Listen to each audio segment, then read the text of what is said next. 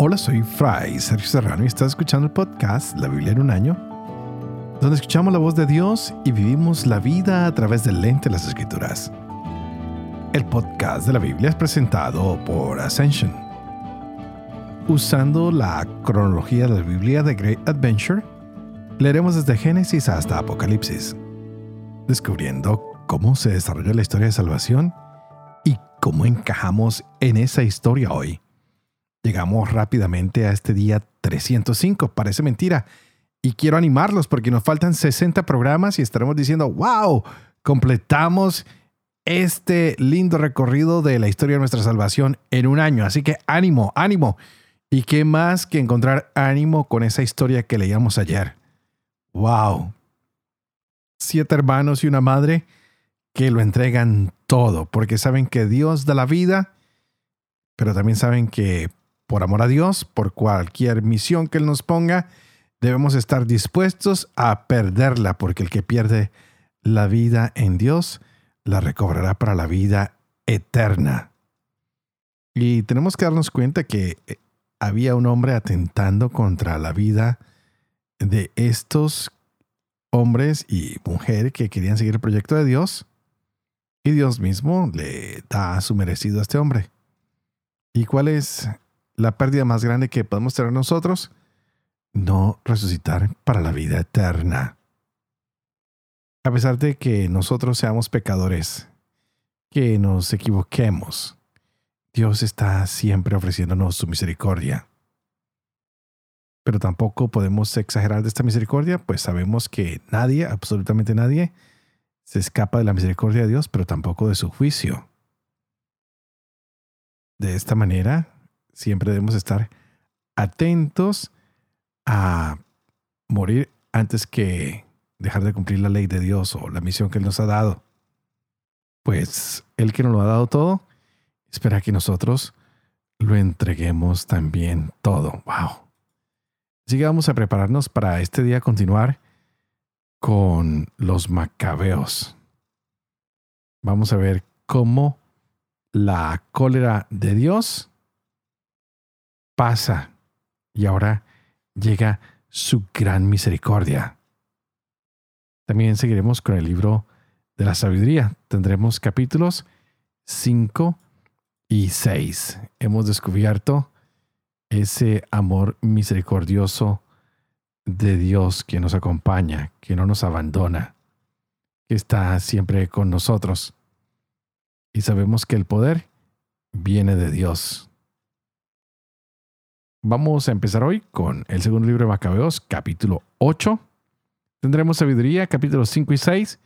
Y continuamos con el capítulo 24 de Proverbios y estaremos leyendo versos 30 al 34.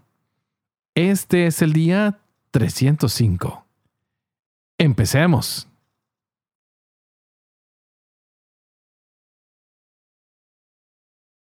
Dos Macabeos, capítulo 8.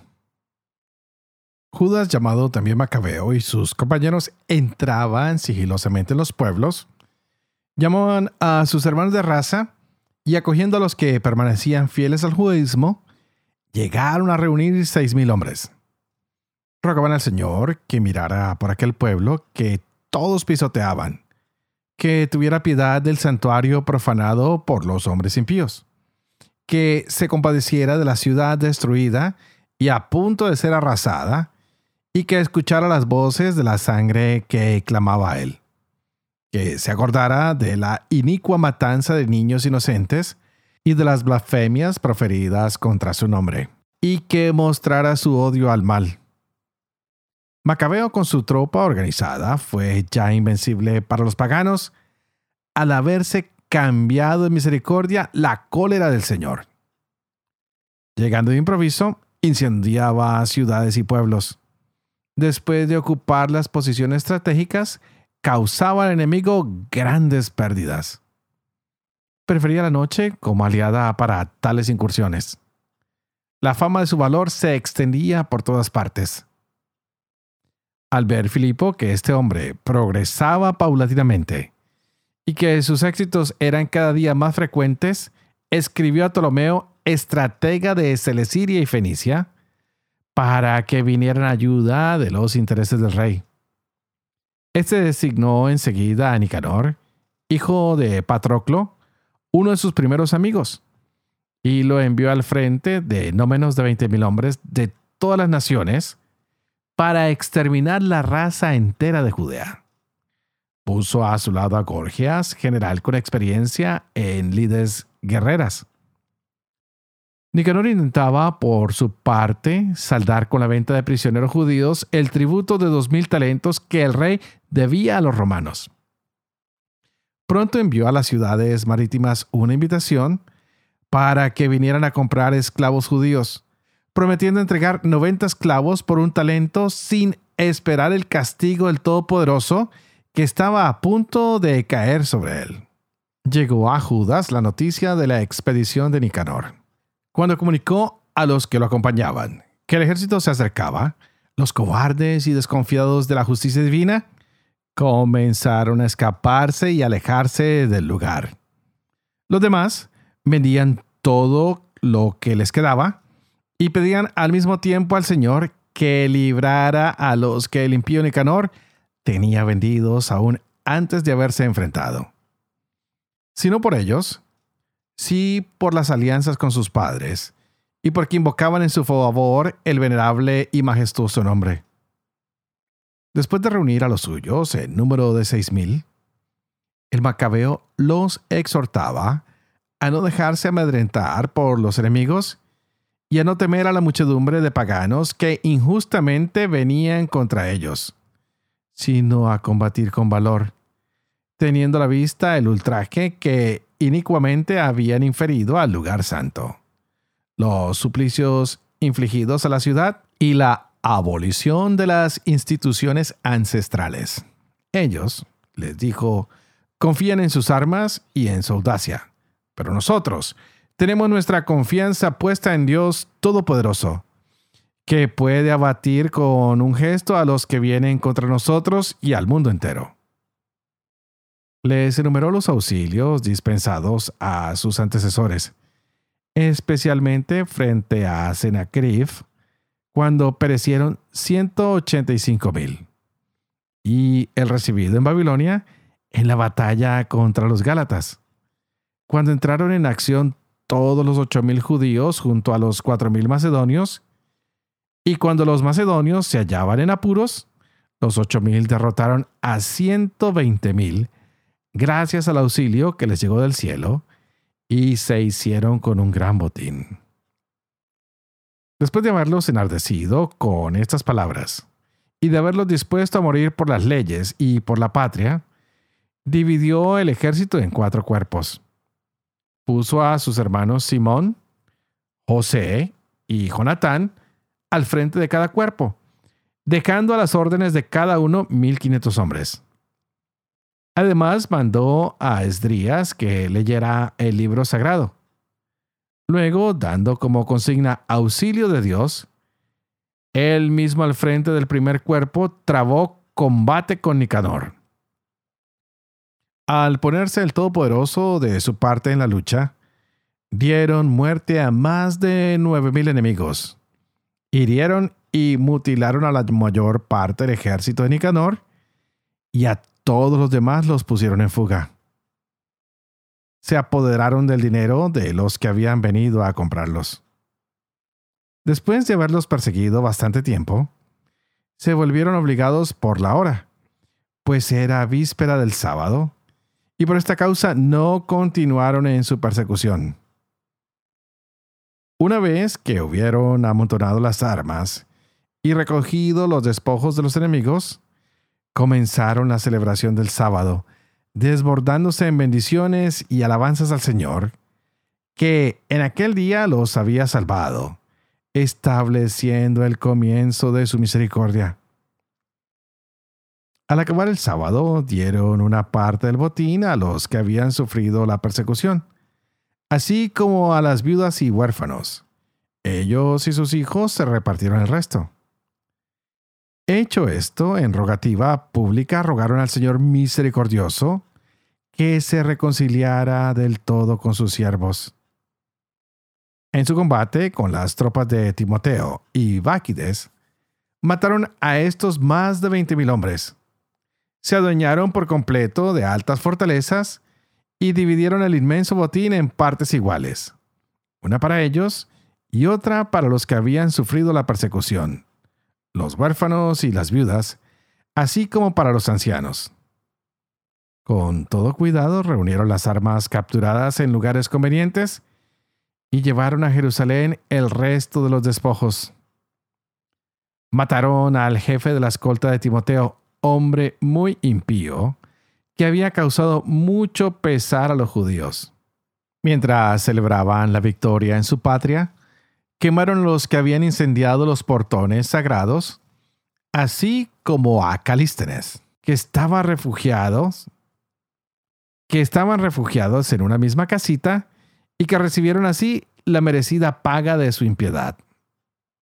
Nicanor, tres veces criminal, que había traído a los mil comerciantes para la venta de los judíos, con el auxilio del Señor quedó humillado por los mismos que él despreciaba como los más viles, despojándose de sus galas como un fugitivo a campo otra vez, buscando la soledad, llegó hasta Antioquía con mucha suerte, después del desastre de su ejército. El que había pretendido saldar el tributo debido a los romanos con la venta de los prisioneros de Jerusalén, proclamaba que los judíos tenían a alguien que los defendía y que los judíos eran invulnerables por el hecho de que seguían las leyes prescritas por aquel. Sabiduría capítulo 5 Entonces el justo aguantará firme y lleno de confianza frente a los que lo oprimieron y despreciaron sus sufrimientos. Al verlo, quedarán sobrecogidos de espanto, desconcertados por la increíble salvación. Y cambiando de opinión, con el espíritu angustiado se dirán, Este es aquel de quien hace tiempo nos reíamos a quien convertimos insensatos en blanco de nuestros insultos. Su vida nos pareció una locura y su muerte una deshonra. ¿Cómo es que ha sido incluido entre los hijos de Dios y comparte su herencia con los santos? Ciertamente extraviamos el camino de la verdad. No nos iluminó la luz de la justicia, ni salió el sol para nosotros. Nos cansamos de andar por sendas de maldad y perdición. Atravesamos desiertos intransitables, pero no reconocimos el camino del Señor.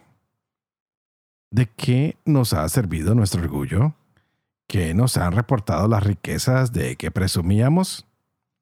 Todo aquello pasó como una sombra, como noticia que vuela, como nave que surca las aguas agitadas sin dejar ver el rastro de su travesía ni la estela de su quilla sobre las olas. O como pájaro que vuela por el aire, sin dejar ninguna huella de su vuelo, con su aleteo bate el aire ligero, lo corta con agudo chillido, se abre camino agitando las alas y después no descubre la señal de su paso. O como flecha disparada al blanco. El aire rasgado vuelve a soldarse al instante sin dejar conocer su trayectoria. Lo mismo nosotros. Apenas nacidos, desaparecemos. Sin poder mostrar ningún signo de virtud, nos consumimos en nuestra maldad. En efecto, la esperanza del impío es como brisna arrebatada por el viento, como frágil escarcha arrastrada por el huracán.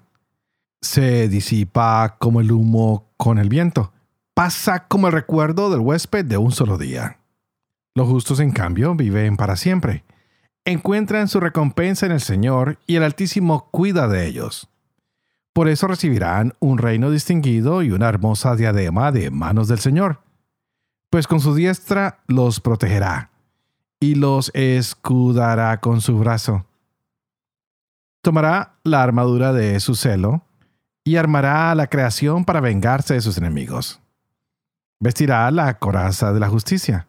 Se pondrá por casco un juicio imparcial empuñará como escudo su santidad invencible, afilará la espada de su cólera implacable y el universo luchará a su lado contra los insensatos. Partirán certeros los disparos de los rayos, como de arco bien tendido volarán de las nubes al blanco. Una catapulta disparará furiosa granizada. Las aguas del mar se embravecerán contra ellos. Y los ríos los anegarán sin piedad. Un viento poderoso se levantará contra ellos y los barrerá como un huracán. Así la iniquidad asolará toda la tierra y la maldad derrocará los tronos de los poderosos. Escuchen, reyes, y entiendan. Aprendan, gobernantes de los confines de la tierra. Estén atentos ustedes que dominan multitudes y presumen de tener muchos pueblos, pues recibieron el poder del Señor y la soberanía del Altísimo. Él investigará sus acciones y examinará sus proyectos, porque siendo ministros de su reino, ustedes no juzgaron rectamente, ni guardaron la ley, ni actuaron de acuerdo con la voluntad de Dios, terrible y repentino caerá sobre ustedes, pues un juicio implacable aguarda a los grandes. Porque al más humilde se le perdona por piedad, pero los poderosos serán poderosamente examinados. El Señor de todos no retrocede ante nadie, ni la grandeza lo intimida. Que Él mismo hizo a pequeños y grandes, y de todos cuida por igual. Pero a los poderosos les aguarda una investigación rigurosa. A ustedes, pues, soberanos, se dirigen mis palabras, para que aprendan sabiduría y no pequen. Porque los que guarden santamente las cosas santas serán santificados y los que las aprendan encontrarán defensa. Así pues, ansíen mis palabras, deseenlas y recibirán instrucción. La sabiduría es radiante e inmarcesible. Se deja ver fácilmente por los que la aman y encontrar por los que la buscan. Se adelanta a manifestarse a los que la desean. Quien madruga para buscarla no se cansa, pues la encuentra sentada a su puerta.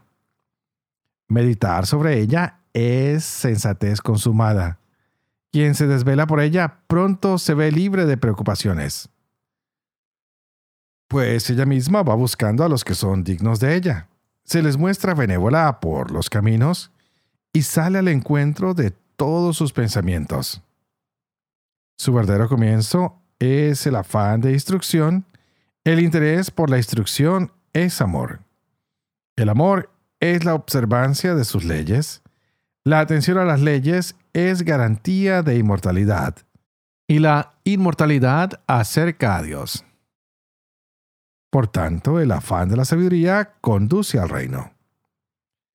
Así que si quieren tronos y cetros, soberanos de los pueblos, aprecien la sabiduría y reinarán eternamente. Les voy a explicar la esencia y el origen de la sabiduría no les ocultaré secretos, sino que rastrearé sus huellas desde su origen y pondré de manifiesto su conocimiento sin eludir la verdad. No compartiré el camino con la envidia corrosiva, pues nada tiene que ver con la sabiduría. En la abundancia de sabios está la salvación del mundo, y en un rey sensato el bienestar del pueblo. Así pues, déjense instruir por mis palabras, y sacarán provecho. Proverbios capítulo 24, versos 30 al 34. Pasé junto al campo de un perezoso, junto a la viña de un insensato. Todo estaba lleno de espinos. Los cardos cubrían el suelo y la inmortalidad acerca a Dios. Al verlo, lo grabé en mi mente. Al contemplarlo, aprendí la lección. Un rato de sueño, un rato de siesta, un rato de descanso con los brazos cruzados y te llega la pobreza del vagabundo, la penuria del mendigo. Padre de amor y misericordia, tú que haces elocuente la lengua de los niños, educa también la mía e infunde en mis labios la gracia de tu bendición, Padre, Hijo y Espíritu Santo. Y a ti te invito para que pidas al Espíritu Santo que abra nuestra mente y nuestro corazón para que podamos gozarnos de esta hermosa palabra que Él nos regala para este día. ¡Wow! ¡Qué palabra! Yo no sé si ustedes se emocionan con esto, pero ¡wow! Yo parezco niño pequeño en una tienda de candies, de caramelos. Me encanta que hoy aparece victorioso Judas el Macabeo. No tiene miedo. Da la pelea. Tuvo una tropa que organizó seis mil hombres. Y los paganos que estaban listos no han podido darle resistencia a estos seis mil hombres, no porque fueran muy fuertes, sino porque la cólera del Señor se ha convertido en misericordia. En este segundo libro de Macabeos no hemos escuchado todavía a Matatías ni a sus hermanos, pero sí escuchamos el nombre de Judas. Wow, interesante, ¿no? Como son historias paralelas, pero unos ponen más fuerza en un personaje que en el otro vemos que Nicanor ha puesto su fuerza, su confianza, está pleno, realizado, porque tiene muchas armas y tiene poder. Y en contraste, encontramos a Judas el Macabeo, que no tiene ni muchas armas ni mucho ejército, pero que tiene esa fe de carbonero que ciegamente confía en el poder misericordioso del Señor que le dará la victoria. Y esta es la tradición de los judíos, motivarse al combate no por su fuerza, sino por la confianza que tienen en el Señor, en su misericordia. ¡Wow! ¡Qué lindo que nosotros hiciéramos lo mismo! Que no confiáramos tanto en nuestras fuerzas, sino confiáramos más de la misericordia del Señor. Un Dios que hoy se ha mostrado grande, misericordioso, que al que venía a esclavizar al pueblo, hoy lo pone a correr, a salvarse, caer prisionero. Nicanor, después de ver lo que Dios ha hecho, termina reconociendo la grandeza de este Dios maravilloso que cuida a su pueblo, que dispersa aquellos soberbios, pero que enaltece a los humildes de corazón. ¡Wow! Y todo esto porque este hombre no se cruzó de brazos. Lo mismo que veíamos en la lectura de los proverbios del día de hoy.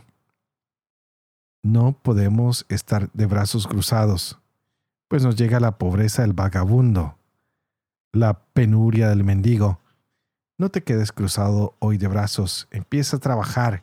Apúntale a cualquier proyecto. Si no te funciona, inténtalo otra vez, porque solo así llegarás a ser maestro de tu proyecto. No podemos dar la batalla por perdida cuando solo la hemos iniciado. O tal vez ni siquiera la batalla, la guerra. Para ganar una guerra se necesitan muchas batallas y a veces la guerra, la batalla es contra nosotros mismos contra nuestra pereza, que dejamos crecer los espinos, dejamos que los cardos cubran el suelo y que las piedras derruyan nuestro camino. No, hoy confiamos en el Señor como Judas Macabeo, que supo en dónde estaba su confianza, que dividió su ejército en cuatro porciones, una para cada uno de sus hermanos, que dio la pelea y que saca corriendo al enemigo. Que tú y yo usemos los evangelios, que también son cuatro, que usemos a todo el que esté a nuestro lado para dar la batalla y para poder sacar al enemigo corriendo. Que no nos demos por vencidos sin haber iniciado la batalla, sin haber hecho un plan con Dios y solo con Dios. Que nuestra fuerza, nuestra confianza sea en la misericordia y en la fuerza que vienen de Dios. Así que yo estaré orando por ustedes para que les llegue toda esta sabiduría, para que les llegue toda esta fe, esta fortaleza de luchar en favor de Dios, por Dios y con Dios. Y ustedes, por favor, oren por mí, para que pueda seguir siendo fiel a este ministerio de la Biblia en un año que se me ha confiado. Nos faltan 60 días, así que ánimo, que podamos vivir con fe esto que leemos, que compartimos en este programa. Pidan que yo pueda enseñar siempre la verdad y sobre todo que pueda cumplir lo que he enseñado. Y que la bendición de Dios Toporoso, que es Padre, Hijo y Espíritu Santo, descienda sobre cada uno de ustedes y los acompañe siempre. Que Dios los bendiga.